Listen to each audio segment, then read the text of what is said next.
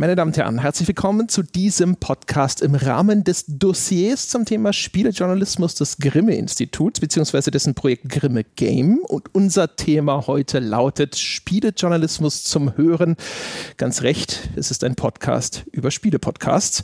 Nicht nur innerhalb des Mediums bleibt es selbstreferenziell, denn die heutige Runde besteht aus drei Personen und alle von uns sind erstens altgediente Fachjournalisten für Computerspiele und zum zweiten repräsentieren wir die vermutlich, ich behaupte das mal, und hier wird mir keiner widersprechen, drei erfolgreichsten Computerspiele-Podcasts in Deutschland, namentlich den GameStar-Podcast Stay Forever und äh, The Pod auf ein Bier.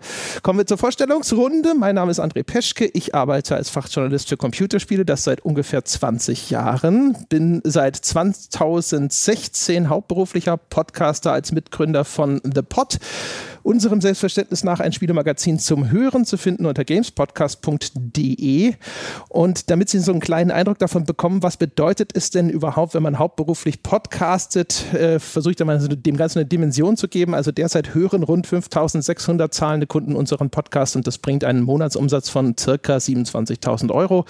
Und wir beschäftigen anderthalb festangestellte Mitarbeiter plus ein paar freie ebenfalls mit dabei. Der erste Gast, den ich vorstelle, ist Gunnar Lott, ebenfalls ein Veteran des Spielejournalismus, bereits seit 1998 mit dabei, ehemaliger Chefredakteur der GameStar, dem größten deutschen Spielemagazin und ist Mitgründer des 2011 gestarteten Retro-Podcasts Stay Forever, den er zuerst als Hobbyprojekt gestartet hat, aber dann heute nebenberuflich betreibt. Stay Forever ist ebenfalls genauso wie mein Projekt 2016 gestartet mit Bezahlinhalten auf den Crowdfunding-Plattformen, also Patreon und Steady, und wird inzwischen von 2700 zahlenden Kunden gehört, erzielt Monatsumsätze von ca. 14.000 Euro. Gunnar, herzlich willkommen. Hallo. Und der dritte im Bunde ist der Michael Graf. Michael Graf als Spielejournalist tätig seit 2003, Mitglied der Chefredaktion der GameStar, wie gesagt, größtes Spielemagazin Deutschlands, ist dort insbesondere zuständig für GameStar Plus. Das ist das Premium-Bezahlangebot der GameStar. Und als solcher ist er dort unter anderem auch Hauptverantwortlicher für den GameStar Podcast, der wöchentlich erscheint. Und jede zweite Ausgabe des Podcasts ist Teil des Bezahlangebots von GameStar Plus. Da dieser Podcast jetzt Bestandteil eines größeren Angebots ist, wird es da schwierig schwierig sein, eine exakte Verortung der wirtschaftlichen Dimensionen des Podcasts selber vorzunehmen. Circa 12.000 Abonnenten für das Gesamtangebot habe ich gehört. Weitere Angaben wird uns jetzt, wenn er denn will, Michael Graf verraten können. Herzlich willkommen, Michael. Das kann ich gerne. Also ich, ich kann keine ganz genauen Zahlen nennen. Ich kann nur so ein bisschen aus dem Nähkästchen plaudern, mehr oder weniger, dass wir, seitdem wir diesen Podcast gegründet haben, auch tatsächlich mit der Zielsetzung, dadurch Leute ein bisschen hinter die äh, Bezahlschranke, also in GameStar Plus zu locken, haben wir gesehen, dass der Podcast auch für die Leute, die ein Plus-Abonnement abschließen, immer wichtiger geworden ist, also zu einem immer wichtigeren und festeren Bestandteil von Plus tatsächlich geworden ist. Einerseits bei der Entscheidung, ob man bestellen soll, also wenn es darum geht, ne, ich habe noch nie Plus gehabt, äh, was mache ich jetzt? Soll ich mir das mal angucken? Dann hören die Leute den Podcast und sagen sofort, yay! Also viele davon und immer mehr davon. Und andererseits auch für Bestandskunden, die vorher eigentlich mit Podcasts gar nicht so viel am Hut hatten, jetzt aber sagen, also Freunde, wenn ihr irgendwann den Podcast abschafft, dann brenne ich den Laden nieder, so in die Richtung. Also ist tatsächlich für uns ein super wichtiges Element von GameStar Plus geworden in der kurzen Zeit. Da haben wir sie, die vermutlich erste von vielen weltexklusiven Informationen in diesem Podcast. Meine Damen und Herren, Sie hören es bereits, wir duzen uns hier. Wir kennen uns alle relativ lange. Wir waren auch alle mal in der G GameStar, auch äh, Mitglieder der Chefredaktion der GameStar. Nicht immer zur gleichen Zeit, demonstrieren damit aber sozusagen gleich eine mögliche Stärke von Podcasts, nämlich das Gespräch unter Menschen, die auch eine gewisse Vertrautheit mitbringen, neben Dingen wie Expertise, Unterhaltsamkeit und ähnlichem. Äh, damit aber nicht genug. Wir haben uns noch einen Twist überlegt, eine überraschende Wendung, weil wir nämlich hier alle drei im Grunde genommen sowohl als Experten als auch als Fragesteller fungieren könnten, werden wir das auch tun und werden so grob alle 20 Minuten in diesem auf ungefähr eine Stunde geplanten Podcast die Rollen wechseln. Das heißt, ich beginne als Moderator, Schrägstrich Fragensteller und werde dann nach gut 20 Minuten diese Rolle an den Michael Graf übergeben, bevor zum Abschluss der Gunnar Lott nochmal die Gesprächsführung an sich reißen darf. Seien Sie mit uns gemeinsam gespannt, wie sich dieser Perspektivwechsel unter den Fragestellern auf diesen Podcast auswirkt. Wir wissen das selber nicht. Es ist ein Experiment, so wie, und das ist die butterweiche Überleitung, die ich hier von langer Hand geplant habe, Podcasts allgemein vielleicht noch als Experiment gelten dürfen. Denn bis vor nicht allzu langer Zeit galten die ja eigentlich noch als eine Art, ähm, ich sag mal, als eine Art Hobbykeller des Online-Radios, Audiosendungen on demand, allerdings produziert von Enthusiasten mit oft unterirdischer Tonqualität, unregelmäßiger Erscheinungsweise und sehr wechselhafter Qualität insgesamt. Und das änderte sich wie so oft zuerst in den USA, wo insbesondere der Erfolg des True Crime Podcasts Serial aus dem Jahr 2014 so als Gezeitenwende für Podcasts in den Vordergrund gestellt wird. Da waren Podcasts allerdings schon lockere zehn Jahre alt.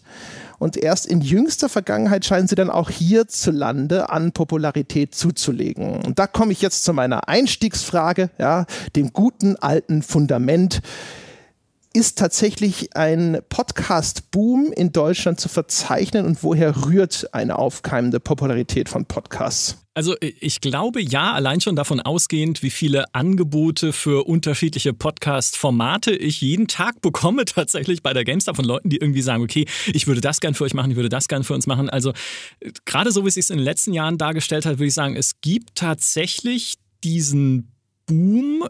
Ich glaube auch, wie du sagst, dass er aus den USA zu uns rübergeschwappt ist, aber es, naja, ich sag mal, Podcast war halt jahrelang so dieses Stiefkind, dieses ungeliebte Stiefkind der Medienwelt, weil alle gesagt haben, Video ist das große Ding. Und es ist es ja auch. Ja. Livestreaming ist riesig geworden. Uh, YouTube, müssen wir nicht drüber reden, ist schon seit ein paar äh, Jahren riesig.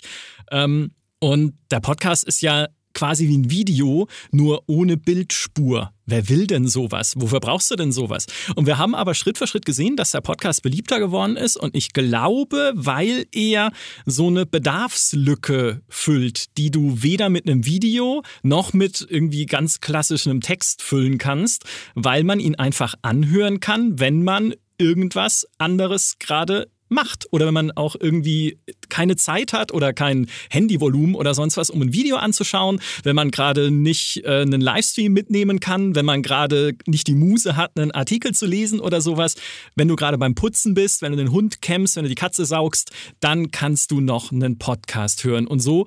Das war zumindest unsere sagen wir mal, äh, unsere Begründung dann auch den GameStar-Podcast wieder aufleben zu lassen. Es gab ja früher schon einen, der dann eingestellt wurde. Kann uns Gunnar vielleicht gleich noch erzählen, warum überhaupt?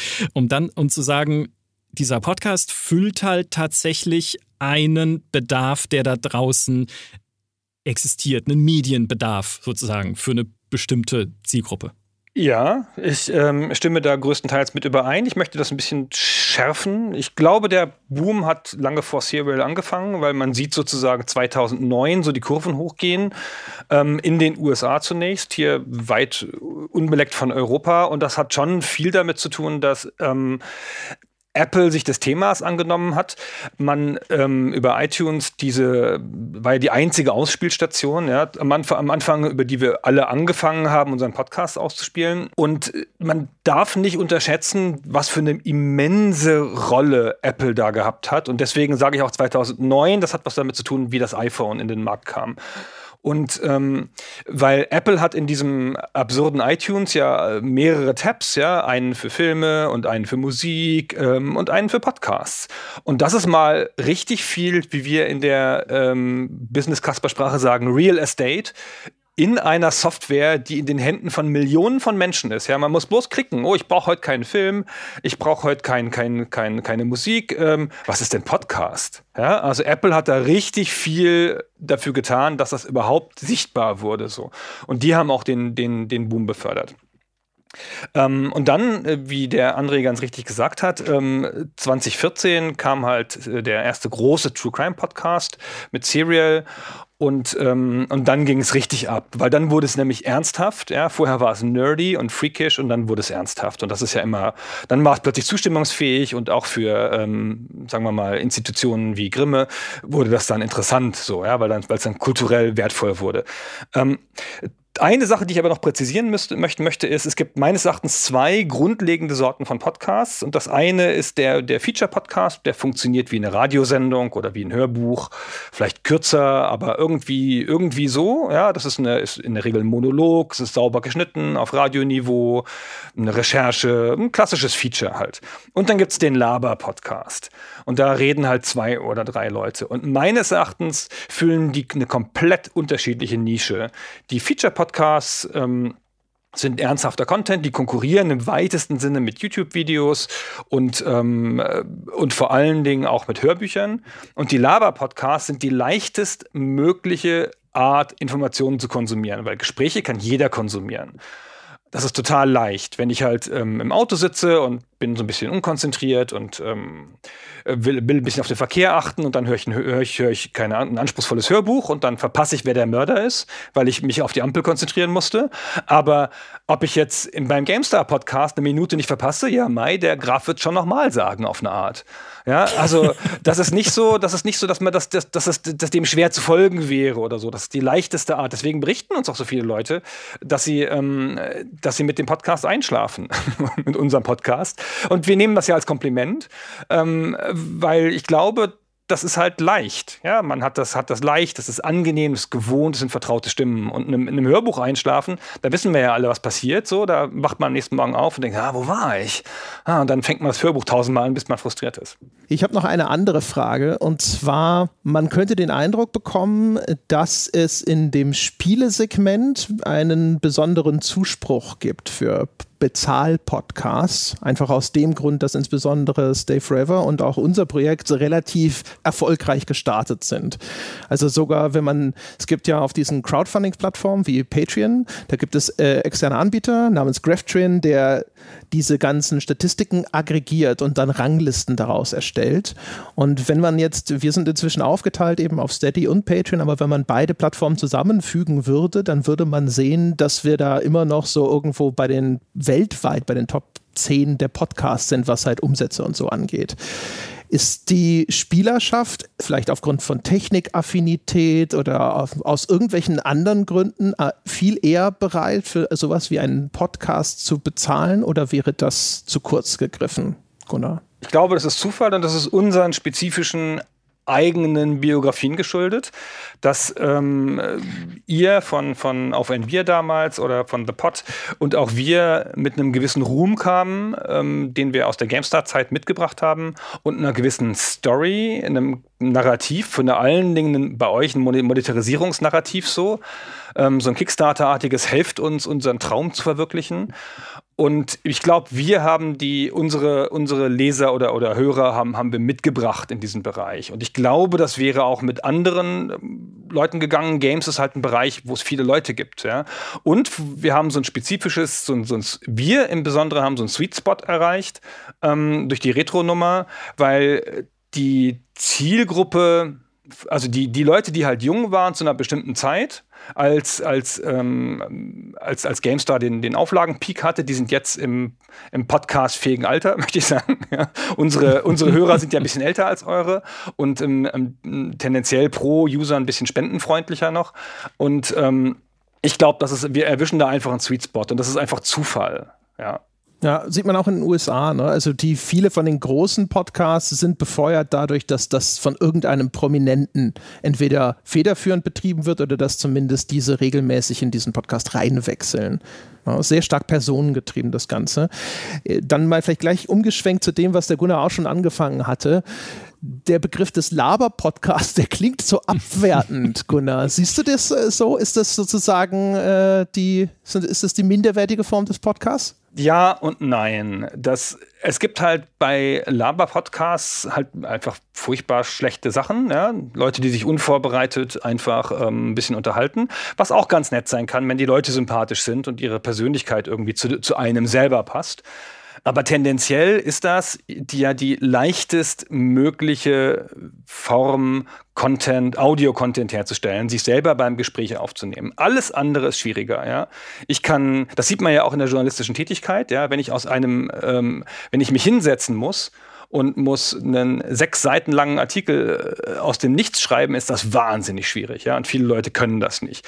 Aber hingehen und sich die Informationen in einem Interview aus der Nase ziehen lassen, kann jeder. Ja? Und genauso ist es hier auch, ja, in einem Gespräch eine Welt auftun, gerade über Themen, über die man sich gut auskennt. Ja, das gelingt schon Leuten mehr oder weniger gut.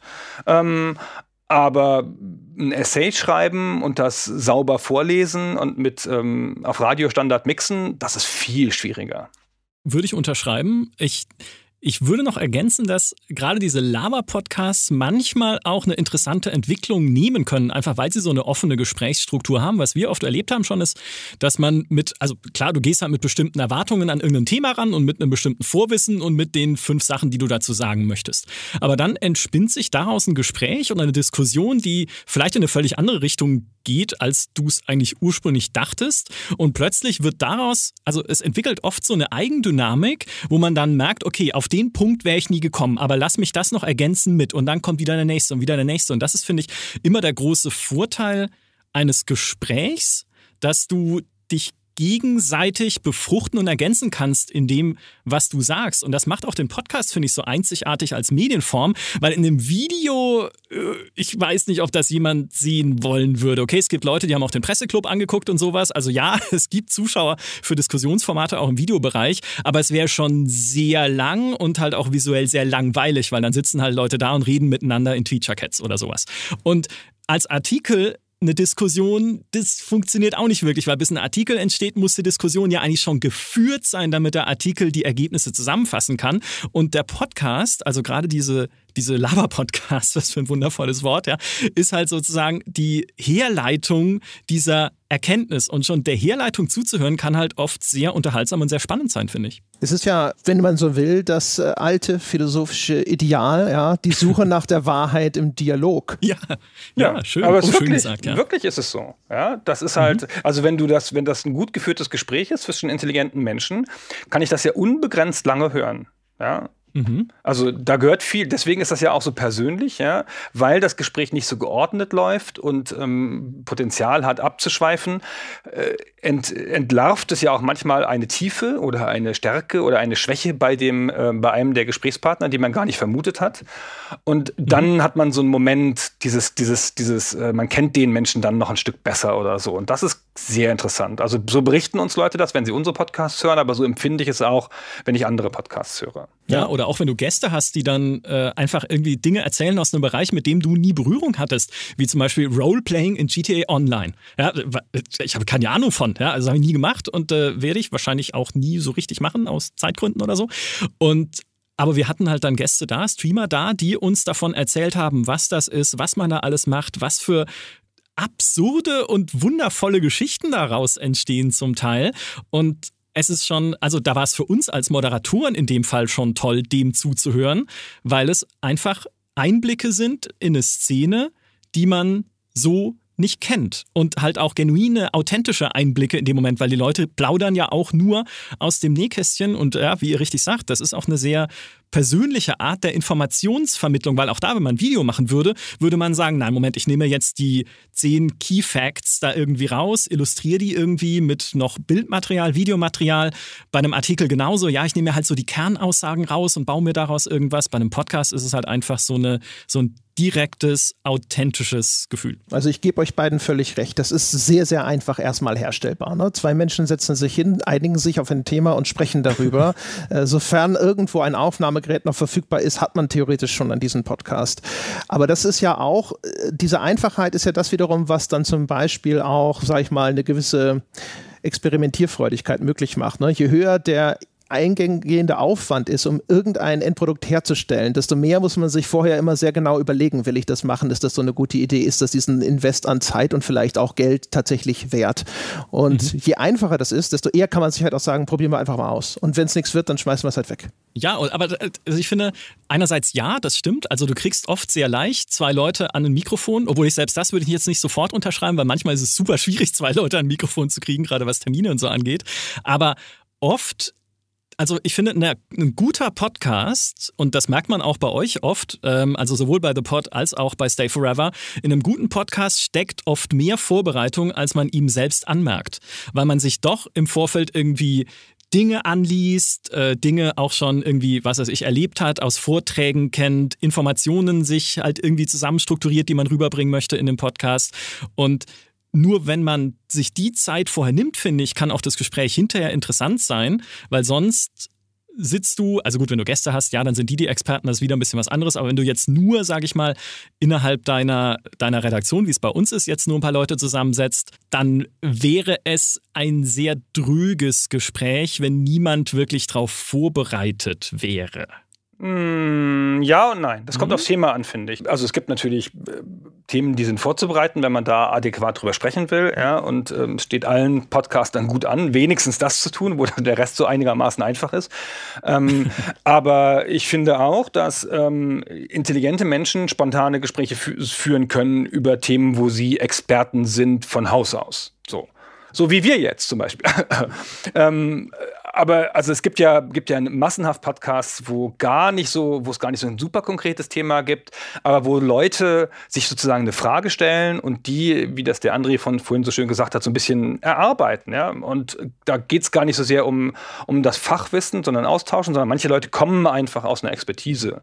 Ja, und da hat ja jeder ein paar Themen. Ähm, ist natürlich in so einer homogenen Landschaft wie in der Redaktion ist natürlich ein bisschen schwieriger, weil alle dasselbe Spezialthema haben. Ich kann Games, aber ähm, normalerweise, wenn du so ein bisschen eine asymmetrische Situation hast, keine Ahnung, einen, einen, Philosoph und einen Marxist oder was weiß ich, irgendwas, ja, dann gibt es ja dadurch schon interessante Sachen. Aber du sagst es ja selbst, jeder, jeder von uns hat ein paar Themen, aber daraus irgendwie einen wöchentlichen, wöchentlichen Podcast tatsächlich zu machen oder noch häufiger, wie es ja teilweise auch der Fall ist, ich glaube, dann bist du halt recht schnell am Ende der Expertenthemen, die du persönlich zur Verfügung hast. Und natürlich kannst du ihn dann immer anders zusammensetzen, aber ein Podcast liebt ja auch ein bisschen davon, dass es immer dieselbe Zusammensetzung ist. Und dann finde ich schon, es gibt so ein, also es kann helfen, selbst wenn man halt allgemein Experte ist für Games. Weißt du, bin ich jetzt nicht der Experte für Balancing in Games oder Ice Level in Games. Doch, obwohl, nee, das, das kenne ich super. Ice Level in Games ist genau mein Ding. Aber egal, weißt du, was ich meine? Ne? Also, dass du dich halt vorher ein bisschen trotzdem einliest, informierst, vielleicht auch ein bisschen meta informierst, was da noch so an Themen und Verbindungen dahinter steckt,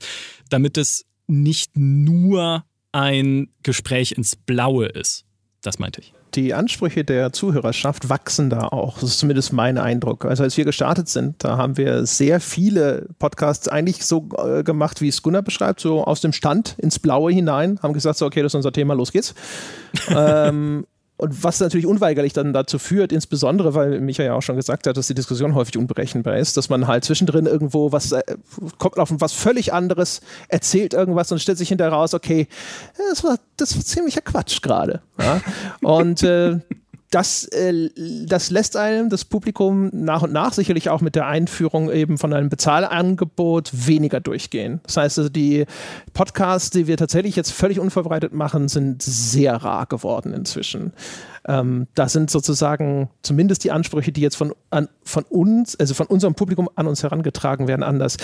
Es soll ja hier auch so ein bisschen darum gehen, inwiefern setzt der Podcast neue Impulse, gibt neue Möglichkeiten für Spielejournalismus. Ich würde eine Sache aufgreifen, die hier schon angekommen ist, als etwas, was der Podcast vielleicht helfen kann, zurückzubringen, nämlich ähm, ja, äh, ich weiß nicht mehr, wer von euch beiden es gesagt hat. Einer sagte jedenfalls, es ist ein sehr persönliches Ding. Es ist sehr stark auch von Personen abhängig, aber auch man lernt die Personen durch den Dialog besser kennen. Mein Eindruck ist, dass das ja auch etwas ist, was früher für viele Leute Spielejournalismus ausgezeichnet hat, die Vertrautheit mit den Redakteuren, die in den Heften geschrieben haben, die wussten, ne, der, der Gunnar, ja, der, der mag halt äh, komische Spiele, der denkt halt Sunless Sky wäre gut und nicht ja, wie es eigentlich richtig zu beurteilen wäre und so weiter. Ja. Ist der Podcast äh, ein gutes, vielleicht zusätzliches Mittel zumindest, dass die Leute halt wirklich das wieder herstellen können, so eine Bindung zu diesen einzelnen Figuren, die dort auftreten als Kritiker oder als Berichtende? Micha. Ja, also das war tatsächlich einer der Gründe auch, warum wir den neuen Podcast jetzt gestartet haben, weil wir sagten, wir wollen wieder mehr Nähe zu den Leuten, die uns folgen mit der GameStar. Das heißt nicht, dass wir aufhören irgendwie mit Artikeln und Videos. Für uns ist halt dann Podcast nur ein so ein Tetris-Baustein im großen Ganzen des, des, dessen, was wir machen mit der GameStar. Aber es war wirklich dieses Gefühl, wir sind und wir rutschen weiter weg von den Leuten. Vielleicht, weil wir unsichtbarer werden, auch in Videos, vielleicht, weil irgendwie ein Text ist halt ein Text, ne? Das weißt du nie so richtig, gerade wenn es irgendwie eine kurzes News ist. Wer hat das geschrieben? Wie tickt der Typ? Und eine der Zielsetzungen war tatsächlich den Leuten wieder mehr zu zeigen, wer wir sind, wie wir ticken, was wir mögen, was wir nicht mögen, aus genau dem Grund, den du gerade gesagt hast, weil es einfach dann nachvollziehbarer macht, was man sonst so sagt über die Welt und die Spiele da draußen. Es ist auch was, was man oft, finde ich, bei großen Nachrichtenmagazinen beobachten kann. Teilweise wäre denen, glaube ich, oder würden sie gut daran tun, und es gibt ja auch, Spiegel macht ja, probiert ja auch Sachen aus mit den Podcasts und so weiter, würden sie gut daran tun, mehr zu zeigen, wer eigentlich die Menschen sind, die für sie schreiben und warum sie das schreiben, was sie schreiben und wer da mit dem Gesicht dahinter steht und mit welchen Ansichten und mit welchen Vorlieben und Abneigungen und so weiter und so fort, weil sonst errichtest du halt so eine Barriere zu deiner Zielgruppe und zu deinen Lesern und Zuhörern und wie auch immer, die äh, oft abschreckend ist und oft Vorurteile hervorrufen kann im Sinne von Lügenpresse und sowas. Ganz kurz, jetzt darf Gunnar noch dazu was sagen, wenn er möchte. Und danach wechseln wir jetzt. Das heißt, dann geht oh jetzt sozusagen die Frageverantwortung an Michael Graf über. Nee, das lassen wir so stehen. Ich glaube das, glaub das grundsätzlich auch. Ich glaube aber auch da, dass wir in dieser spezifischen Lage als Spielejournalisten sind, weil man uns schon kannte. Weil mhm. es nicht so wie jetzt ein Spiegelredakteur, den kein Mensch kennt, weil er, weil er bloß Text ist, ähm, der macht jetzt einen hammermäßigen Podcast über, keine Ahnung, deutsche Innenpolitik und so. Klar hat er dann den, den Markenruhm des Spiegels und, des, und seinen Namen, aber er tritt nicht so an, wie wir damals angetreten sind mit, man kennt unsere Gesichter schon, wir stehen schon für eine gewisse Vorliebe und nicht nur für eine Expertise, man glaubt schon, uns zu kennen was vielleicht als Perspektive ganz interessant sein kann, dadurch, dass wir ja sehr häufig eben auch auftreten als Kritiker von Medienprodukten, in dem Fall Computerspielen, ist es vielleicht so eine Erweiterung vom journalistischen Transparenzgebot, dass in dem Falle es einfach hilfreich sein kann, wenn man die Person, die diese Spiele bespricht, besser kennenlernt, weil inzwischen wir eigentlich alle einig sind, dass das Ganze eine stark subjektive Komponente hat und es dann einfach für den Zuhörer, Zuschauer, Leser und so weiter viel besser ist, eine möglich ist, eine Meinung zu verorten, wenn er einen besseren Eindruck hat, was für eine Person das ist, die diese Meinung abgibt. Das gilt aber in mhm. jedem Gebiet. Das gilt auch bei Film und das gilt auch bei Innenpolitik. Natürlich, klar. Wir beschränken uns ja jetzt hier im Fokus nur auf den Spielejournalismus. Das heißt nicht, dass das nicht übertragbar ist in vielen Fällen. Mhm. Dann übernehme ich gerne das Moderationszepter und schließe daran an, denn wir mit dem GameStar Podcast haben ja schon ein bisschen eine Sonderstellung, weil wir ja auf einer Seite fußen, die, also auf einer Website, die sehr groß ist und damit wir uns nicht groß anstrengen müssen, um irgendwie Reichweite zu erzeugen und Sichtbarkeit, weil dann haust du es einfach auf GameStar.de, dann sehen es schon ein paar Millionen Leute oder sowas. Glaubt ihr denn, dass man auch mit einem kleinen Games-Podcast-Projekt, wenn man das startet sozusagen, Erfolg haben kann, wenn man nur gute Inhalte hat? Oder kommt es am Ende doch mehr auf die Sichtbarkeit an, André? Was würdest du sagen? Also wir reden über einen Podcast, der jetzt komplett neu startet, von Leuten, ja. die nicht unser Privileg hatten, schon bekannt zu sein. Genau. Okay. Ich glaube, ja, ist natürlich viel schwieriger. Das, der Vorteil ist, dass die Touchpoints für Podcasts, sowas wie iTunes, die haben Rubriken, wo neue Podcasts an den Start gerollt werden. Und tatsächlich ist es bei iTunes so, wenn du einen neuen Podcast startest, hast du zumindest eine Chance, kurzzeitig mal aufzuploppen. Und wenn dann die Qualität stimmt oder wenn dann die Themen Umsetzung ausgerechnet genau ins Schwarze trifft, glaube ich schon, dass man durchaus eine Chance hat, dort sichtbar zu werden. Die Podcast-Gemeinschaft ist zumindest hier in Deutschland auch, finde ich zumindest, noch relativ zugänglich. Das heißt, wenn sich jetzt einer melden würde und sagt so, hey, ich mache einen Podcast und äh, ich möchte einen von euch zu meinem Podcast einladen, ist es für mein Dafürhalten immer noch relativ einfach, äh, uns davon zu überzeugen oder auch andere schon größere Podcaster zu überzeugen, dort mal als Gast aufzutreten. Und wir haben selber in unseren Anfangstagen gemerkt, dass es ein sehr hilfreiches Mittel, um äh, Zuhörer mal auf einen Podcast aufmerksam zu machen. Mhm. Ja, wir haben das auch gemacht. Das ist der, ähm, wir haben äh, uns reingezeigt beim, beim Rocket Beans Podcast und das hat uns einen groß, großen Schritt, Schritt, ähm, Schritt vorangebracht. Und dann haben wir hinterher alle an äh, äh Anfragen von kleineren Podcasts einfach abgelehnt, weil das bringt uns ja nichts. ähm, na, das ist gemein, aber wir sind ja auch in kleineren Podcasts aufgetreten und so. Also ich glaube schon, dass es so eine Solidarität der Szene gibt und ähm, dass sich da Leute gegenseitig unterstützen und dass man da, das machen ja YouTuber auch, ja, dieses, ich trete mal bei ihm auch, wir machen ein Crossover-Format oder sonst irgendwas. Das, das ist, glaube ich, ein wesentlicher Punkt. Wenn man das nicht hinkriegt, ähm, dann ist es schwer. Ich glaube nicht an die Discoverability auf iTunes oder auf anderen Plattformen. Glaube, das ist alles Mumpitz. Ähm, ich glaube, das funktioniert genauso wenig wie auf Steam oder Netflix und so. Wenn du nicht irgendwie in so eine, in so eine Multiplikatoren-Szene kommst, so entweder andere Podcaster, Fans des Genres oder sonst irgendwas, dann kommst du nicht aus dem Loch raus heutzutage mehr, weil es so viele Podcasts gibt. So. Ist ganz schön schwierig. Mhm. Juckt's euch denn nicht manchmal in den Fingern, doch wieder mehr zu machen als einen Podcast? Also es klingt jetzt gemeiner, als es äh, gemeint war, weil ein Podcast kann ja sehr vielfältig sein in dem, was man anpackt und in den Formaten, die man bietet. Aber doch wieder auch sich in das Haifischbecken YouTube zu begeben oder in die Twitch-Streams oder wieder Artikel zu schreiben, ähm, um es ganz, ganz absurd, äh, um was ganz Absurdes zu nennen? Oder ist eigentlich, ist Podcast jetzt euer Medium sozusagen? Gunnar, machst du jemals, schreibst du mir mal wieder einen Artikel? Nee. nee, nee, nee. Ich möchte nicht wieder schreiben und das, ähm, das da bin ich mit Christian einer Meinung. Schreiben ist mit das mühsamste und undankbarste, was man so machen kann. Ähm, das möchten wir beide nicht tun. Dankeschön, wenn es irgendwie anders geht, ja. Es ist ja nicht so, dass wir nicht Seiten und Seiten schreiben würden in der Vorbereitung, ja, aber das ist was anderes, ja. Das ist was anderes. Ich, ähm, wir haben es ja ein paar Mal versucht mit äh, halbgaren YouTube-Formaten und so und das versuchen wir auch sicher mal wieder und auch Livestreaming haben wir zumindest öfter darüber nachgedacht. Aber momentan ist es halt so, wir haben jetzt ein sinnvolles Kernprodukt, das akzeptiert ist und das ein gewisses Niveau hat. Und ich glaube nicht, dass wir das Niveau reproduzieren können ohne größeren finanzielles Investment, wenn man da ganz ehrlich sein muss, ähm, in einem anderen Medium. Ja, ich kann jetzt nicht einfach so bei, bei, bei Twitch antreten. Da brauche ich dann auch erstmal Equipment und Hilfe und das kriege ich jetzt aus dem Stand nicht so hin, wenn ich es wirklich gut machen will, so wie ich finde, dass wir gut sind in den Stay Forever Gesprächen.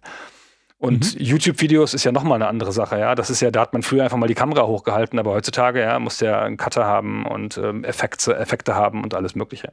André, geht dir das genauso? Also würdest auch du sagen, okay, ich bleibe beim Podcast, und alles, alle anderen Medien da draußen können mir gestohlen bleiben? Nicht gestohlen bleiben. Aber der Podcast erfüllt mich. Also ich kann mich da kreativ genügend austoben. Ich habe nicht das Gefühl, äh, dass, die, dass das eine Einengung oder so ist. Und das andere ist natürlich dadurch, dass wir das hauptberuflich machen, wir haben von Anfang an haben wir halt immer auch so mantraähnlich gesagt, Fokus, Fokus, Fokus. Wir machen jetzt ein Audioprodukt, ein Spielemagazin zum Hören, weil mhm. sehr schnell auch immer so ein bisschen wir angefangen haben zu sagen, ja, ne, und dann könnte man ja und, äh, ne, und äh, Jochen schreibt gerne zum Beispiel, Jochen ist mein Geschäftspartner bei dem ganzen Ding ne, und dann so, ja, dann könnte man ja Kolumne schreiben und äh, ich hab, war ja Videochefredakteur bei der GameStar, ne, dann könnte man ja, ja Videos eben. machen und das war so ein Ding, wo wir gesagt haben, so nein, das äh, ist wahrscheinlich genau der Weg in den Abgrund, jetzt zu sagen, wir fangen jetzt auf einmal so ganz früh an mit irgendeiner Art von Mediendiversifikation, sondern wir haben halt gesagt, so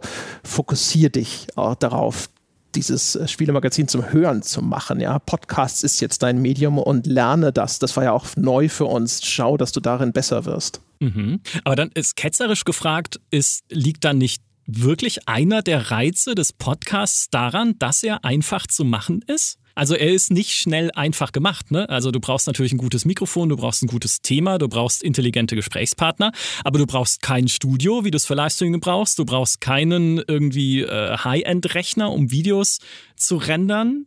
Ein Podcast ist technisch gesehen relativ simpel, oder? Hm, schon, aber ich würde sagen, das ist nicht der Reiz. Also der, ich sag mal so, die, die Chance, dass wir einen Podcast ausgerechnet gestartet haben, das lag daran. Ne? Also erstens mit so einem Anfangsinvest von nahezu null ist der zu starten. Versus hätte ich jetzt gesagt, wir machen irgendwas mit Video, wäre das viel teurer und viel schwieriger gewesen. Und vor allem das wichtigste Argument, es war noch nicht ein Haifischbecken. Wenn eine Webseite zu starten über Computerspiele, die dann irgendwie in direkter Konkurrenz zu einer GameStar existiert und aber auf einmal Geld für ihren Auftritt haben möchte, Das erschien mir immer als ein sehr kurioser Gedanke. Und das gilt natürlich genauso für Videos. Das sind Leute auf YouTube, die das seit keine Ahnung wie vielen Jahren machen, viel besser schon extrem etabliert sind. Und das gilt auch für Twitch. Aber im Podcast-Bereich, das ist, war noch ein relativ unbestellter Acker. Und das war natürlich dann das Kernargument zu sagen, wir machen ausgerechnet das. Aber die, der Reiz am Podcast ist tatsächlich eher diese Dynamik, über die wir vorhin schon gesprochen haben. Du gehst in diese Sendungen rein und unweigerlich eigentlich, außer bei den äh, Reportageformaten zum Beispiel, aber in all diesen Formaten, die auch in einer irgendwie gearteten Diskussion verortet sind, entwickelt sich das in eine Richtung, die du nicht vorhergesehen hast oder es kommen Themen, Fragen, Blickwinkel auf, die du so eigentlich nicht selber auf dem Schirm hattest. Das macht es halt einfach extrem unterhaltsam, das zu produzieren. Also alleine nur das dass das, äh, das, das Aufzeichnen ist Unterhaltung für mich selber. das ist schön gesagt. Habt ihr denn Erfahrungen in Interaktion mit der Community? Weil wir sehen ja, wenn wir uns jetzt so, also ich sag mal, modernere Medienformate angucken, wie YouTube oder insbesondere Livestreams, ist natürlich ein sehr wichtiger Motivator für die Leute, die sich das anschauen. Hey, ich will möglichst nah an dem YouTuber und noch viel näher an dem Livestreamer dran sein, weil hey, wenn ich Glück habe oder was spende, liest er vielleicht sogar meinen Kommentar vor und dann fühle ich mich einfach als wundervoller Teil und äh, wundervoller und herausgehobener Teil dieser Community. Und ich habe diesen Direktkontakt. Habt ihr denn mal versucht, irgendwie, oder beziehungsweise wie, wie funktioniert das für Podcasts, diese, diese direkte Kontaktaufnahme und dieses Community-Gefühl? Ist es was, was ihr irgendwie verfolgt oder ist es nicht so wichtig. Gunnar, was würdest du sagen? Wir tun da ja schon einiges für. Also zum einen machen wir das natürlich, was ihr alle macht, äh, klassisches Community Management. So, wir, äh, wir antworten auf E-Mails und ähm, äh, zeigen uns in Foren. Natürlich haben wir, wie man es heutzutage hat, einen Discord-Server, auf dem wir auch direkt chatten können und so. Aber wir treffen uns ja auch live mit der Community, wenn das, ähm, also wir haben, haben, vor zwei Jahren eine große Tour gemacht ähm, äh, und sind, treten hin und wieder auch mal zwischendurch live auf ähm, und nutzen auch das zur Interaktion. Und selbstverständlich ist das für eine, einen Teil der Zielgruppe ähm, ein super Reiz, ja, die Helden kennenzulernen, ja, ähm, die äh, diese zu gucken, wie wir im realen Leben sind ähm, und ähm, auch mal den Freunden jemanden vorzustellen, so das ist der Mensch, dessen Stimme ihr immer hört, wenn ihr mit mir Auto fahrt, ja, und sowas. ja, das ist ja, das ist ja auch voll nett, so, ja, dass es da so einen Bezug gibt dazu. Ähm, das ist schon ein wichtiger Punkt und wir machen das ja auch, was viele ähm, Patreon, ähm, also viele Formate auf Patreon machen. Wir ähm, verlesen ähm, im, im Podcast äh, Namen unserer Patreons. Ja, wir machen das in unserer mhm. Art Comedy-Format immer, aber ähm, also dass das nicht so dröge ist, dass man nur Namen vorliest und die, die, die, die nicht genannt werden, da auch was von haben. Aber das ist schon ein wesentlicher Teil, finden wir.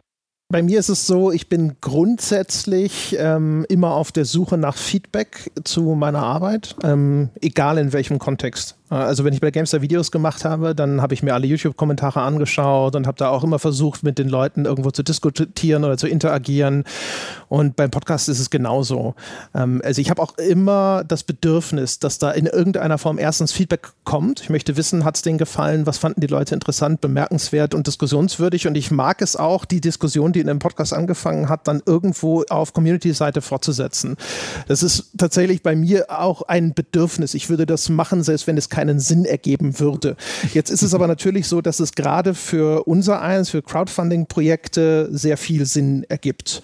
Ähm, der Gunnar hat ja am Anfang dann auch schon gesagt, er kleidet das immer in diese technischen Ausdrücke. Da zucke ich immer so ein bisschen zusammen, weil das irgendwo ist, ich habe immer das Gefühl, dass das so eine gewisse Berechnung nahelegt, die ich nicht so empfinde. Aber es stimmt natürlich, dass äh, wir zum Beispiel auch gesagt haben, so guck mal, das ist das, was wir gerne machen würden.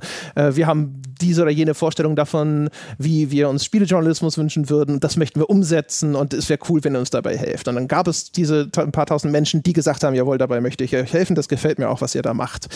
Ähm, und natürlich ist es dann auch sehr sinnvoll für jemanden, der schon so gestartet ist, einen Kontakt zu diesen Menschen aufrechtzuerhalten. Aber das würde ich auch schon aus Dankbarkeit tun.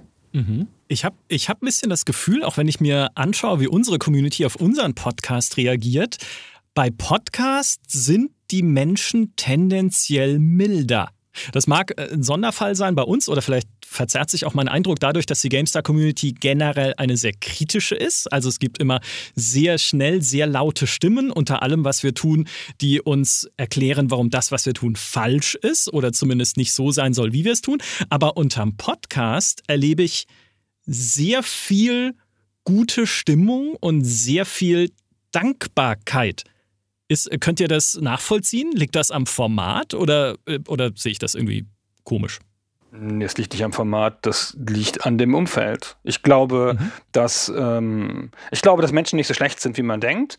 Und ähm, äh, das ist so, wie es in den, wie man in den Wald hineinruft, schaltet es auch raus. Also ich will damit gar nichts über euch sagen, aber GameStar ist natürlich eine große Marke. Die kriegt das nie in den Griff, dass es, dass die Userschaft so groß und divers ist und so. Aber wir haben ja eine Community von, was weiß ich, ja, spitze 50.000 Leuten oder so. Und ähm, wir geben uns äh, zum Beispiel in, in den öffentlichen, ähm, in der öffentlichen, im öffentlichen Dialog auf der Webseite, an den Kommentaren unter den äh, Podcasts und so, geben wir sehr viel Mühe, wir erklären alles, wir schnappen nicht über, wir sind nicht unfreundlich, ähm, die User sind sehr respektvoll und wenn sie nicht sehr respektvoll sind, dann werden sie sofort von anderen Usern zurück, zurechtgewiesen. Wir haben ganz viele lange Kommentare, Leute, die halt erst den Podcast gehört haben und dann sehr ernsthaft darauf antworten. Und das ist schon, das ist der eine Punkt, der der spezifisch podcastmäßig ist. Ich kann halt nicht nur die Überschrift lesen, wie beim Artikel, und dann sagen, mhm. ist alles scheiße hier. Ist ja klar, dass das scheiße ist. Sondern man muss halt irgendwie was gehört haben, um mitreden zu können. Und manchmal reden Leute einfach so mit, ohne es gehört zu haben. Und das merkt man sofort. Und die werden sofort von der Community gestellt und gesagt, sag mal, was redest du? Das kommt doch gar nicht vor. Und das ist viel schwieriger, das bei YouTube-Videos diese Art von Kontrolle zu haben, weil da gucken sie auch mal kurz rein, ja, und dann sehen sie ein Bild, das sie doof finden und dann, dann sagen sie was so. Außerdem glaube ich, dass halt natürlich YouTube auch eine, also da, wo die meisten Kommentare zu Videos stattfinden, logischerweise, ein Ort ist, der halt schwer zu kontrollieren ist, wohingegen natürlich unsere kleinen Foren oder unser Discord-Server mit ein paar hundert Leuten oder so ist halt gut zu kontrollieren. Und ihr seid ja auch, du sprichst ja jetzt auch beim, beim Podcast von also von, von einem Format hinter der Paywall oder meinst du jetzt den, den wenn, wenn, wenn ihr mal rausgeht? Ja, auch den, ja genau, auch ja. wenn er mal rausgeht. Genau, aber da also müssen sie ja, aber da gilt das andere, da müssen sie gehört haben, das stimmt schon. Ja, ja, das stimmt. Und ich glaube auch, also äh, das ist, das ist definitiv ein Teil.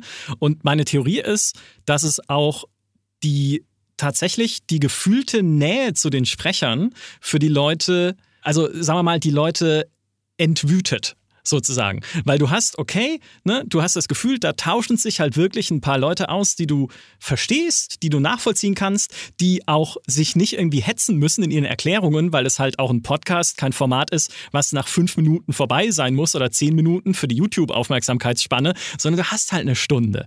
Meistens. Also zumindest bei wöchentlichen Podcasts ist es ja meistens so ungefähr eine Stunde. Ne? Also du kannst deine Argumentation ausbreiten, du hast auch die Zeit, nochmal Missverständnisse zu korrigieren, du hast die Zeit, wirklich zu erklären, was du meinst. Und und du hast gleichzeitig halt noch dieses sehr persönliche. Du hast deine Ausdrucksweise, du kannst deine persönlichen, wie wir schon gesagt haben, eine Abneigung vorlieben und so weiter gut kommunizieren. Und ich glaube, das sorgt dafür, dass Leute sehr gut verstehen können, woher du kommst, selbst wenn sie dem, was du sagst, nicht zustimmen. Also ich glaube, es macht es einfach, es macht es einfach einfacher. Ich mache nicht so viel mit Worten. Es macht es einfach einfacher, dem Gehörten sozusagen nicht gleich so mit, der, mit Mistgabeln und Fackeln entgegenzutreten. Entschuldige, dass ich da reingrätschen muss, das stimmt doch überhaupt nicht. Ich kann den Peschke mhm. echt gut leiden, der hier jetzt mitsitzt und zuhört so. Aber wenn ich den reden höre in seinem Podcast über West of Loathing oder Sunless Skies, dann äh, könnte ich da reinbrüllen und, und werde halt irre, ja. Und nur der Medienbruch hindert mich daran, weil ich in der Sekunde ja mit dem Podcast auf dem Fahrrad oder im Zug oder im Bett in irgendeiner anderen Situation bin und nicht nicht sofort einen Kommentar schreiben kann, ohne mich in eine andere Situation zu begeben, das hindert mich daran. Das ist nur der Medienbruch, André. Nur das. Selbst das hat dich ja nicht aufgehalten. Ja. okay. okay, ich nehme alles zurück. Was übrigens stimmt, äh, ist tatsächlich, und danach wird es Zeit, dass Gunnar das Zepter übernimmt, mhm.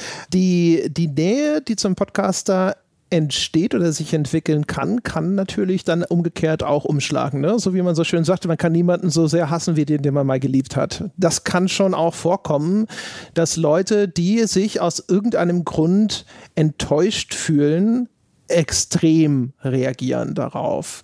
Also wir haben hauptsächlich und wahnsinnig viele echt sehr, auch sehr intime Zuschriften bekommen. Also Menschen, die uns schreiben, dass der Podcast sie durch eine äh, schlimme Phase in ihrem Leben hindurchgetröstet hat und so. Und das sind durchaus wirklich sehr, sehr viele rührende und auch bewegende E-Mails, die da reingekommen sind. Und das habe ich tatsächlich in den 17 Jahren oder so, die ich vorher in anderen Medien aktiv war, so nicht erlebt. Umgekehrt aber auch dann selten, aber durchaus dann auch äh, Reaktionen, die in ihrer Heftigkeit nicht nachvollziehbar waren. Und eine Sache darf man auch nicht vergessen, dass Podcasts äh, so ein Multitasking-Medium sind. Das heißt, viele Leute hören nicht einen Podcast nur beim Einschlafen und voll konzentriert, sondern die, die gehen joggen, die sind am Einkaufen, Aufräumen, die sind am Bus fahren oder sonst irgendwas. Und je nachdem variiert dann auch, mit welcher Aufmerksamkeit das verfolgt wird. Und das ist also eine der wenigen Quellen der Frustration sind tatsächlich Rückmeldungen, wo Leute sagen, an der Stelle hat André ja gesagt, und das fand ich total doof. Und André denkt sich, das hat André so nicht gesagt. Das ist alles ein großes Missverständnis und dann merkt man halt natürlich, ähm, man kann nicht erwarten, dass die Leute da sitzen und hochkonzentriert sich nur diesem Podcast zuwenden. Das ist nicht die Realität, zumindest nicht halt äh, kategorisch und in jedem Fall. Mhm. Das ist ja spannend, weil das sehen wir gar nicht oder nicht, äh, was heißt gar nicht, aber nicht oft, dass tatsächlich Argumentation in einem Podcast ich will nicht sagen auseinandergenommen wird, aber dass tatsächlich spezifisch so einzelne Fragmente aus einem Podcast gegriffen werden, ist super selten. Also viel, viel seltener als bei einem Artikel, wo du halt sagen kannst, natürlich mit Copy-Paste, weil es steht ja da, wo du sagen kannst, okay, was hier in Zeile 7 Absatz 3 steht, ist ja wohl die größte Frechheit, die ich jemals erlebt habe in meiner GameStar-Besucherzeit. Und bei einem Podcast ist es natürlich ja, weil du es nicht direkt rausgreifen kannst, ist es ist sowas, glaube ich, schwieriger. Also es, das sehe ich nicht oft bei Podcasts. Ich kriege das schon auch öfter mal so, dass wir, dass, dass wir halt Fehler machen oder eine angreifbare Position beziehen ähm, und dass uns das dann jemand sehr genau aufschlüsselt oder sehr genau sagt. Aber ich habe noch einen anderen Aspekt zu dem, was du so schön entwüten genannt hast. Dadurch, dass wir hier im großen Teil über Gespräche sprechen, also zwei Leute, die reden, gibt es auch ganz oft zu den strittigen Themen zwei Positionen. Und ich glaube, das hm. entwütet. Ja, du kannst dann immer noch sagen, wenn es dir halt doof ist, kannst du immer noch sagen, ich bin Team Schmidt, ja, Team Lotz, der Idiot, ja, der, was der wieder da redet, das ist ja alles völlig falsch. Ja, natürlich ist Civilization das bessere Spiel als Alpha Centauri. Und dann gibt es die Leute von Team Lotz, die sagen, ach Quatsch, ihr seid alle doof. Ja, und das ist, glaube ich, so eine, dann gibt es so ein spielerisches Hin und Her und so, und dann hat man sich aber verortet. Und so war es ja früher bei den Redakteuren Redakteursfotos auch, ja. Ich wusste natürlich in der Powerplay, dass ich, dass ich die Artikel von Michael Hengst nicht lesen muss, vielleicht, weil der hat nicht meinen Geschmack, ja. Andere Leute hingegen, hm. Und das ist, glaube ich, hier auch so ein Aspekt davon. Oh, das ist aber, jetzt, jetzt darf ich, darf ich ganz kurz das Moderationsstep da noch behalten, weil das ist ein Aspekt, der mich interessieren würde, einfach weil ich selber drüber nachdenke. Ist es deshalb wichtig, für einen erfolgreichen Podcast sehr unterschiedliche Charaktere zu haben. Also, dass du nicht nur da sitzt und so zwei Stühle eine Meinung machst, sondern dass du dir wirklich widersprichst, dass du wirklich kontrovers diskutierst und streitest auch? Oder würdest du sagen, nee, äh, wenn da alle einer Meinung sind, ist es auch cool? Ich glaube, dass die erfolgreichsten Laber-Podcasts welche sind, die, wo die Stimmen stark unterschiedlich sind und die Denkweisen. Ich glaube, mhm. dass das wahnsinnig viel ausmacht. So. Ich habe immer also wir machen ja deswegen unter anderem einen Zwei-Menschen-Podcast und nur ganz, ganz selten mal Folgen zu dritt, ähm, weil ich nicht, nicht klarkomme, wenn da drei Leute reden. Ich kann das nicht hören. Ich werde irre. Wenn da drei Leute im Podcast reden, gibt es ja bei euch manchmal, dann habe ich schon wieder vergessen, wer wer ist. Wenn die nicht krass krasse, jetzt, also bei euch, euch kenne ich natürlich lange, ja, also auch persönlich, aber wenn ich die Leute nicht persönlich kenne, ja, und dann weiß ich nicht, ob das jetzt der Stefan oder der Timo ist. Ja, was hat der nochmal gesagt? Und ich kann dem nicht gut folgen oder wenn die Stimmen zu ähnlich sind. Ich verwechsel ja auch zwei schwarz gekleidete Schaus Schauspieler in irgendeinem Film. Ja, ähm, das ist halt, ich glaube, das ist ganz vielen, es geht ganz vielen Leuten so in den Zeiten mangelnder Konzentration und gerade bei einem, bei einem Multitasking-Medium, wie das der André so schön gesagt hat. Ich glaube, dass Podcast, wo, wo man halt schon vorher so ein bisschen weiß, aha, die Positionen kommen hier äh, zum Tragen und diese unterschiedlichen Stimmen kommen zum Tragen, dass das ein Erfolgsgeheimnis mit ist. Je nachdem, aber grundsätzlich natürlich. Also ich glaube, wenn sich die Menschen in diesem Podcast dann immer nur einig sind, dann wird es schwierig. Wir haben festgestellt, wir waren am Anfang, äh, hatten wir nochmal eine, eine etwas andere Streitkultur, nämlich sehr ungefiltert. Und äh, wenn wir sehr stark unterschiedliche Meinungen vertreten haben, Jochen und ich, sind wir sehr stur und haben auch dann durchaus sehr scharf argumentiert. Und das war für die Leute, die äh, uns nicht kennen oder die halt einfach nicht diese, in dieser Beziehung stehen und auch wissen, wie es zu verstehen ist, teilweise eher unangenehm zu hören. Äh, das haben wir nachkorrigiert, dass wir da sozusagen den, dem Hörerlebnis der Menschen da draußen Rechnung getragen haben, indem wir gesagt haben, okay, das klingt so, als ob wir uns hier wirklich mit dem Messer an die Gurgel gehen. Okay, bei uns war es umgekehrt. Wir hatten am Anfang noch sehr oft einfach Pausen, wenn äh, Dimi was gesagt hat. Wir haben ja unser Podcast Kernteam, es wechselt ja oft durch dann mit der Gamestar-Redaktion, aber aus äh, Dimitri Halley, dem Maurice Weber und mir. Und wenn Dimi was gesagt hat, gab es oft einfach eine, eine Minute Pause, weil sowohl Maurice als auch ich da saßen und dachten, ja, stimmt eigentlich. Eigentlich kann man dem jetzt nicht widersprechen. Aber das will ja keiner. Also dann, es, muss ja, es muss ja dann weitergehen. Seitdem haben wir jetzt die Kunst des eleganten Weiterleitens zu ganz anderen Themen erlernt, um einfach äh, drüber hinwegzuspielen. So, und jetzt gebe ich die Moderation ab. So, dann habe ich noch ein paar Minuten, ähm, um nochmal endlich das Problem, äh, ähm, nein, den, den Fehler zu korrigieren, den der André in den ersten zwei Minuten des Podcasts gemacht hat. Aber ich habe mir das nachtragend wie ein Pferd, habe ich mir das die ganze Zeit aufgehoben. Du hast gesagt, das sind die drei erfolgreichsten Podcasts. Da möchte ich widersprechen. Ich bin sicher, dass der erfolgreichste deutsche Games Podcast der Petecast ist von Pete Smith also von den YouTubern, also aber auch jemand, der in das Podcast-Medium halt eine bestehende Zielgruppe, ähm, Fanbase, ähm, Hörerschaft mit reingebracht hat. Und ich finde, der sollte hier kurz Erwähnung finden, A, weil er so bedeutend ist, ähm, ist aber ansonsten natürlich ein typischer Laber-Podcast. Also ich dachte, der wäre eingestellt. In diese Kategorie? Nee, momentan. Ich habe jetzt hier neu, es gibt neue Folgen und so. Ach guck, mir hatte der ähm, Pete irgendwann mal geschrieben, dass er seinen Podcast eingestellt hätte. Dementsprechend, das habe ich gar nicht auf der Uhr. Dann nehme ich, ich alles. gerade hier am, am 9.8.2019 ist die Folge ähm, 189 erschienen. Na, siehst du. Ja, aber äh, drei der erfolgreichsten. Und außerdem, wo ist er denn auf Patreon? Wo ist er denn? genau. Macht er halt nicht, aber da, das, das ist der, der Punkt, den ich ansprechen möchte, weil äh, Pete folgt einem anderen Modell als wir alle. Also klar, der GameStar Podcast als Teil ähm, eines Premium-Angebots und wir beide, ähm, The Pod und Stay Forever, sehr klar userfinanziert. Der Petecast ist werbefinanziert. Und ähm, mein Gefühl ist nicht zu knapp. Ähm, ja, der hatte gigantische Reichweiten. Ich schätze immer mal so das 20-fache von Stay Forever.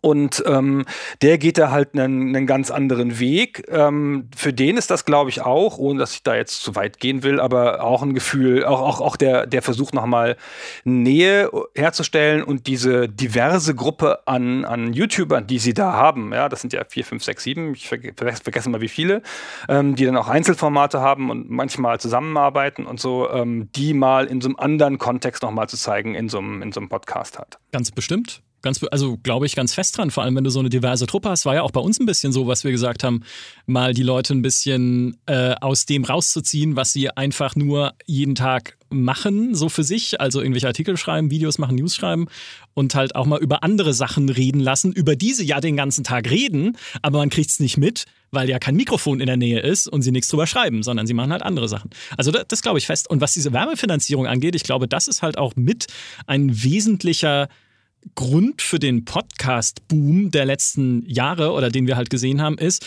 es gibt immer mehr Menschen aus Marketingagenturen, die von Medienunternehmen zu Medienunternehmen äh, ziehen, wie die, äh, wie die Wanderhändler, um anzupreisen, dass man Podcasts gut vermarkten kann und welche geringen Reichweiten eigentlich schon dafür reichen, um mit einem Podcast bei einer guten Werbebotschaft, die auch vom Sprecher selbst eingesprochen wird und so, mit einer guten Werbebotschaft dann direkt Geld zu verdienen. Und ich glaube, das ist auch der Grund, warum wir immer mehr Podcasts von traditionellen Medien aufploppen sehen werden. Oder was heißt von traditionellen Medien, von irgendwelchen Websites oder von irgendwelchen bekannten anderen Nachrichtenmagazinen oder sowas. Das ist das, weswegen ich glaube, dass große Teile des Booms noch bevorstehen in Deutschland, weil in Amerika wurden dann, kamen irgendwann die Vermarktungsnetzwerke, die, nachdem die genauso angefangen haben ähm, wie hier, man hat in, mit, den Pod, die, mit der Podcast-Werbevermarktung angefangen, das so zu vermarkten wie Radio.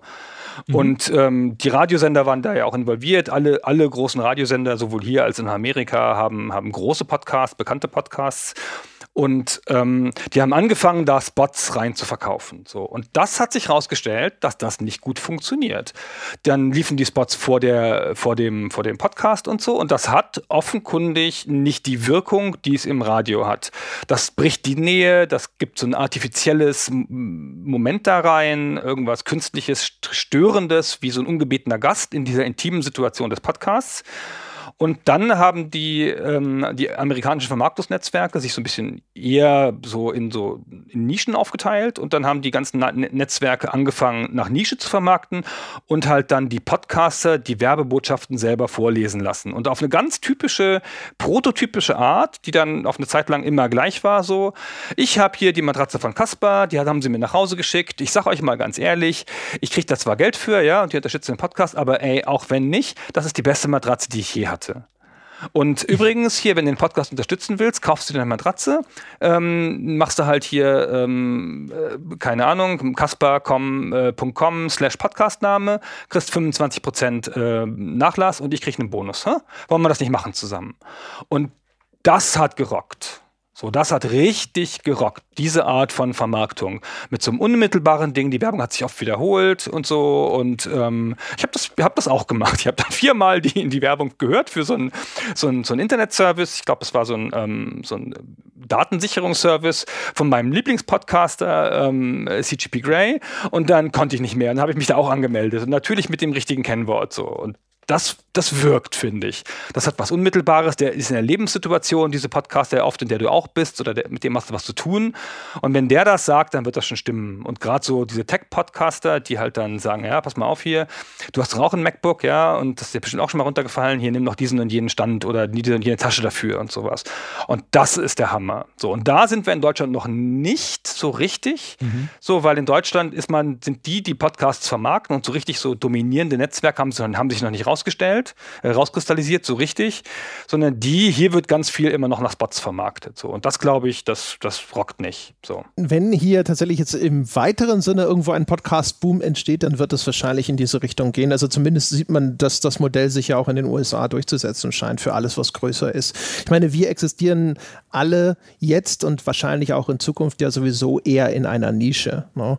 Also wir richten uns an den sogenannten Core-Gamer etc., da wird es so oder so wahrscheinlich schwierig sein, die Reichweiten zu erreichen, die dann für irgendwelche großen relevanten Werbeumsätze notwendig ist. Ich vermute, der Pete würde auch nicht alleine mit seinem Podcast glücklich werden. Weiß man nicht, ja. Aber also wir wollen nicht, das ja, ja, wir wollen das ja nicht, ja. Wir, wir sind ja userfinanziert und deswegen würden wir es ja nicht mal machen, wenn, wenn man uns Geld bieten würde, weil das ist auch mal irgendwann gut. also wenn die Leute uns schon Geld geben, dann können sie auch einen werbefreien Podcast dafür haben. Und das ist ja bei euch auch so. Ja, ja, ja definitiv. Äh, das, ich glaube aber, dass, ich meine, ja, wir wenden uns, wie André gesagt hat, schon eher an so Core-Gamer, traditionell Spiele interessierte Leute. Aber wenn man diesen Boom halt weiterdenkt oder was da auch noch kommen kann, auch was dann die Werbefinanzierung angeht, mag es ja sein, dass es mal eher so in Richtung E-Sport geht oder andere Massenphänomene. Der Fortnite-Cast. Es gibt doch bestimmt 20 Fortnite-Podcasts oder sie haben nur nicht nachgeschaut, weiß ich nicht. Aber dass man sich eben so versucht, den, den Massenphänomenen des Gamings die ja schon omnipräsent sind auf jeder Videoplattform, die es da draußen gibt, auch auf dieser Audioplattform zu nähren und wenn das gut funktioniert, dann äh, würde man ja massive Reichweiten damit machen. Ich weiß nicht, ob es geht, aber ich glaube schon, dass es ein Trend ist, der noch kommen kann. Ich muss gestehen, da wir, da wir ja auch Werbung kategorisch ablehnen, habe ich mir in diese Richtung noch nie wahnsinnig viele Gedanken gemacht. Ich weiß daher nicht wenig, äh, so gut wie nichts über Werbefinanzierung. Aber ich würde, wenn ich darf, noch mal eine andere Frage stellen wollen. Und zwar, habt ihr das Gefühl, dass ihr aus eurer Arbeit an den Podcasts irgendeine Lektion gelernt habt, Erfahrungen gezogen habt, die euer Leben als Spielejournalist bereichert haben? Habt ihr da neue Erkenntnisse gewonnen, die ihr in eurer vorherigen Arbeit in all den anderen Mediengattungen so noch nicht mitgenommen hattet? Micha. Mm, also schon ein bisschen das, was ich vorhin schon gesagt hatte über diesen Erkenntnisgewinn im Gespräch. Das ist was, was ich vorher in journalistischen Formaten so nicht erlebt habe, weil sie ja immer auf eine bestimmte, sehr kurze Länge zugeschnitten sein müssen, wenn man jetzt an Video denkt oder halt sehr vorformuliert sein müssen wie ein Text. Also das war tatsächlich das, was mich am meisten überrascht hat, das klingt jetzt blöd, weil eigentlich ist es was, was man aus dem Privatleben tausendfach kennt, einfach ein gutes Gespräch zu führen, ja. Aber wenn man wirklich eine Podcast-Crew findet, vielleicht manchmal auch mit Gästen zusammen oder halt dann innerhalb des eigenen Teams, die sich gut ergänzt und die sich gut Bälle hin und her spielen kann und bei der jeder so seine Perspektive und Sichtweise mit, mit sich bringt, dann entsteht daraus ein Gespräch, das nicht nur für mich spannend ist, ich glaube, das ist eher der Twist, das nicht nur für mich spannend ist, sondern komischerweise auch für Leute, die sich das einfach anhören. Das war für mich tatsächlich überraschend und ja, neu würde ich sagen, aber halt, das hätte ich mir so vorher so klar nicht ausgemalt. Ich muss ehrlicherweise sagen, dass ich vorher noch nie in der Tiefe gearbeitet habe. Also äh, Magazinjournalismus, ja, natürlich, man spielt das Spiel, man, man recherchiert ein bisschen drumrum, aber es sind dann relativ kurze Formen, auf denen, denen man schreibt. Die sind, ähm, die gehören sehr in ein Korsett, die folgen sehr stark bestimmten Regeln. Ähm, klar ist das ein aufwendig, einen großen Spieletest zu schreiben oder so, aber mit der Akribie, auf die wir uns jetzt auf diese Podcasts vorbereiten. Auf dem Niveau habe ich früher nie gearbeitet. Also auch in meinen, meinen anderen Tätigkeiten nicht, nicht nur im, im, im Spielejournalismus, so nie. Und das ist eine ganz angenehme und erstaunliche Erfahrung, ähm, dass das, was so der typische, die Grundfähigkeit des Journalisten ist, nämlich eine Recherche zu machen und die ganzen Bausteine zu einer kohärenten Story zusammenzusetzen oder einer wenigstens eine Ansicht oder eine Landschaft oder wie immer man das nennen will, dass das mit den Podcasts so gut funktioniert, weil die Form so lang ist und man einfach so viel darin unterbringen kann, ähm, weil es auch nicht in schwierigen Formulierungen, Absätzeweise oder sonst irgendwas, sondern man kann das einfach sagen. Und das ist halt so in den Kopf des, des Hörers hinein. So, zack, das Bild, das ich mir ausgedacht habe, darüber, wie sich dieses und jenes Spiel spielt, die Metapher dazu ist zack in deinem Kopf, wenn ich sie nenne. Und das ist ganz schön toll. So. Da muss ich gestehen, das geht mir ein bisschen anders, weil ich kenne schon dieses in der Tiefe beschäftigen, auch durchaus von Reports, die wir für die Gamestar machen und früher schon gemacht haben, wo es dann zum Beispiel irgendwie acht Seiten am Stück über Spiele im Ersten Weltkrieg geht oder so ein Irrsinnsthema. Und das ist auch was, was ich persönlich gefühlt immer noch für einen Vorteil des Artikels halte, wenn man nicht einen total ähm, Hochglanz, hochwertigen, sehr viel gecutteten Podcast machen will, mit sehr vielen unterschiedlichen Expertenstimmen aus sehr vielen unterschiedlichen Bereichen, also quasi wie eine Radioreportage, was es ja auch gibt als Podcast, was ja auch fantastisch ist, größtenteils. Ähm, wenn man aber so in die Richtung nicht gehen möchte, finde ich, ist es, ist der Vorteil des Artikels immer noch, dass er mehr Perspektiven und mehr unterschiedliche Stimmen einbinden kann. Man muss es halt auch, da bin ich ganz bei dir, Gunnar, man muss es dann halt geschickt machen und nicht, dass es dann irgendwie halt so total krampfig wird und dann mit den Formulierungen irgendwie hin und vorne nicht mehr zusammenpasst und eine Mühsal ist zu lesen. Aber das, also ich kenne das auch aus dem Podcast, dieses eine Stunde lang über was reden. Du gehst sehr viel in die Tiefe, aber mir fehlt oft noch dieses, aber jetzt könnte man hier noch 15 andere Perspektiven in diesem Podcast einbauen, 15 Expertisen und Zitate von irgendwelchen Leuten, die sich auch noch damit auskennen und du wärst, hättest halt noch mehr abgebildet. Also für mich ist es eher so ein Zwischenformat. Das ist ja eine Formatfrage. Das ist, diese Reportage lässt sich im Podcast ja auch abbilden. Ich würde dem Gunnar nochmal beispringen wollen, weil ich nämlich auch das Gefühl habe, und das ist etwas, wo ich sagen würde, das habe ich mitgenommen, ähm, dadurch, dass, wenn wir jetzt auf diese Disku Diskussionsformate schauen, dass ständig eine Disputation stattfindet, das ist extrem gewinnbringend. Ähm, früher war es ja so, du hast einfach sehr viel mehr Kontrolle. Du kannst in einem, in einem Artikel zum Beispiel selbst einen Sachverhalt, den du vielleicht noch nicht vollständig durchdrungen hast, den kannst du aber so abbilden, dass es in sich schlüssig da so steht und dass es dann ausreichend ist. Aber wenn du einen Mitpodcaster hast, einen Gast oder auch sonstiges, die jederzeit eine Nachfrage stellen könnten, dann kannst du dir das nicht erlauben. Dann musst du das tatsächlich verstanden haben, wovon du sprichst, weil ansonsten wird das relativ schnell offensichtlich.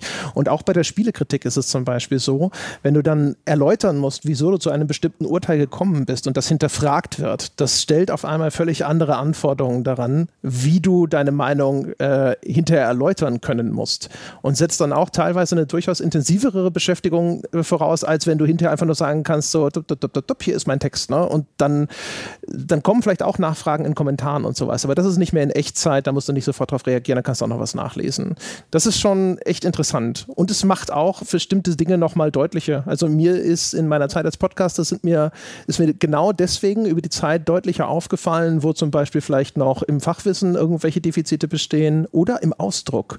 Also was ich vorhin schon sagte, wenn Leute hinterher sagen, du hast da dieses und jenes gesagt und man sagt, das habe ich nicht oder das habe ich nicht so gemeint, dann stellt man auch fest, dass manchmal einfach die, die Präzision im Ausdruck nicht da gewesen ist. Und das ist auch eine, durchaus sehr lehrreich gewesen. Das ist übrigens ein voll guter Punkt. Ja, zumindest im spontanen Ausdruck. Ja. Nee, nicht nur im spontanen Ausdruck. Das ist, ich habe das diese, dieses krasse Spieleindustrie-Jargon drauf, weil ich also bin ja noch vielleicht noch ein Tick tiefer als ihr beide sozusagen Teil der Spieleindustrie. Ähm, habe für Spiele, Spielefirmen gearbeitet und sowas. Und ich spreche halt wie diese Leute, wie diese Business Casper in der Spieleindustrie. Ja, ich kann überhaupt keine deutschen, keine deutschen Wörter mehr für diese ganzen Sachverhalte. Und das hat man mir im Podcast deutlich gesagt, ja, dass ich da äh, mal bitte auf meine Sprache achten soll. Was ist denn das hier? Ja, dieses ganze Denglisch. Und ich würde reden wie in so bla bla bla. Und das habe ich dann schon versucht, dran zu arbeiten. So, ja. Also fand ich jetzt, fand ich jetzt sehr lehrreich für mich. Weil in meinem Umfeld, ja, in den, in den Meeting Rooms der, Rooms der Spielindustrie, ähm, in den Konferenzzimmern der Spielindustrie, ähm, äh, sagt dir es ja kein Mensch. Ja. Das war toll. Ja. Das, das meinte ich mit spontanem Ausdruck, weil schreiben hm. würdest du so ja auch nicht. Obwohl, ich vielleicht aber doch. das, hm, vielleicht das, äh, schon. Das meinte ich mit dem, du hast natürlich, du hast ja die, diese Reflexionszeit gar nicht, wenn du irgendwie einen Podcast machst, zu überlegen, okay, wie formuliere ich jetzt am allerbesten, dass ich Gunnar nicht zustimme? Ja, sondern das stellt natürlich Anforderungen an Schlagfertigkeit, an auch Denk- und Reaktionsgeschwindigkeit. Was ja auch das war mit den Pausen, was ich vorhin meinte sowas haben wir heute halt nicht mehr, weil wir einfach, klar, besser eingespielt sind, aber weil wir auch einfach gelernt haben, schneller weiterzudenken und zu reagieren auf das, was ein anderer sagt. Also dieses, ja, so klassische Gesprächsskills, jetzt fange ich schon an mit den komischen englischen Ausdrücken, lernt man da sehr, sehr schnell, finde ich, beim Podcasten. Ja, im Mindesten, dass man vorher doch nochmal nachschaut, ob es den Podcast noch gibt. In diesem Sinne, euch, Micha und Gunnar, vielen Schön. Dank. Dankeschön. Vielen Dank. Vielen Dank, dass du mit uns gesprochen hast. Und das ja, macht ja nicht jeder. ja, ja. und Ihnen da draußen ebenfalls vielen Dank fürs Zuhören. Vielen Dank, wenn Sie bis zum Ende mit dabei geblieben sind. Das war's mit unserem kleinen Ausflug in dem Spielejournalismus zum Hören. Und die restlichen Inhalte des Dossiers, die finden Sie unter grimme-game.de.